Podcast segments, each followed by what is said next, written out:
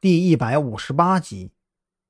等待的过程中，张扬还装模作样的给赵军打了一个电话，说明白了今天的情况，并且当着老周的面说养鸡场的环境不错，鸡肉的口感他们还需要考察什么的。打完电话呀，他又正大光明的当着老周的面把刚刚在养鸡场里拍摄的照片发给了赵军。老周一直在旁边听着。眼看着张扬要挂电话了，顿时就有些急了，连连指着厨房给张扬使眼色。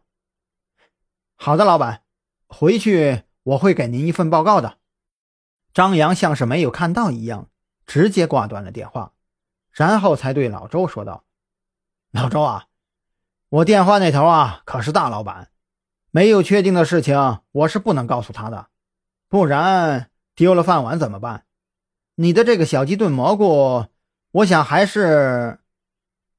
张扬正说着，突然间房门被人从外面推开，一股浓郁的鸡汤味道便顺着空气传到了屋子里。当老周的老婆把鸡汤端上来的时候，张扬都忍不住吞了一下口水。老周更是直接开了一瓶二锅头，给张扬和王啸天满上。把那一盘小鸡炖蘑菇放在了桌子中间，啊，呃，菜不多，你们呀多担待。来来来，先尝尝菜。说话的时候，他还一脸得意。其实一开始闻到这个香味儿，张扬就确定自己找对了地方。这盘菜闻起来确实是炖鸡的味道，可是这香味又有点不同，似乎有种特别的味道夹在其中。需要仔细辨别才能闻出来，这香味儿和神迹蘑菇汤有着异曲同工之妙。王啸天没有什么避讳，抄起筷子就夹起一块鸡肉放进嘴里。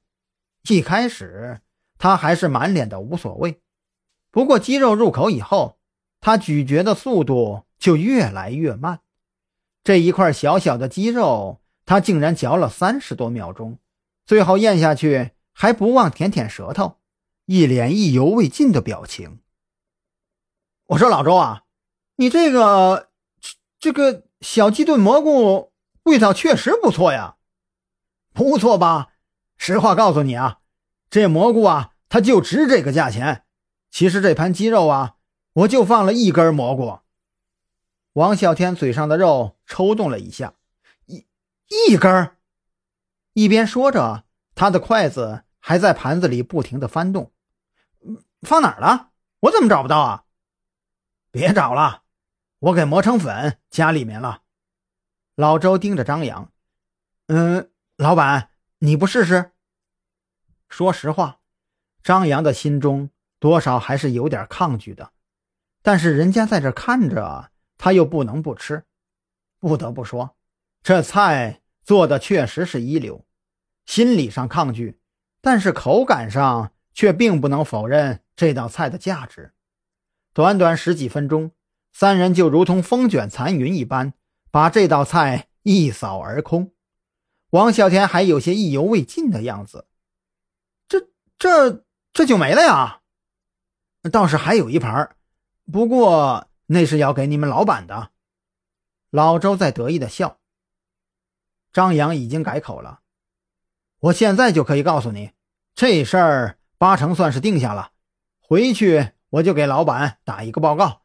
不过那蘑菇，三万块钱不二价。老周态度坚决。啪的一声，张扬甩出来五千块钱丢在桌子上。这些钱你先拿着，一部分算是答谢你刚刚的招待，另外一些你给我们拿一些蘑菇，回去以后我们要自己尝试一下。能不能做出这个味道来？要不怎么说我就喜欢跟大老板做买卖呢？爽快！老周贪婪的收了钱，跑到后面去准备东西了。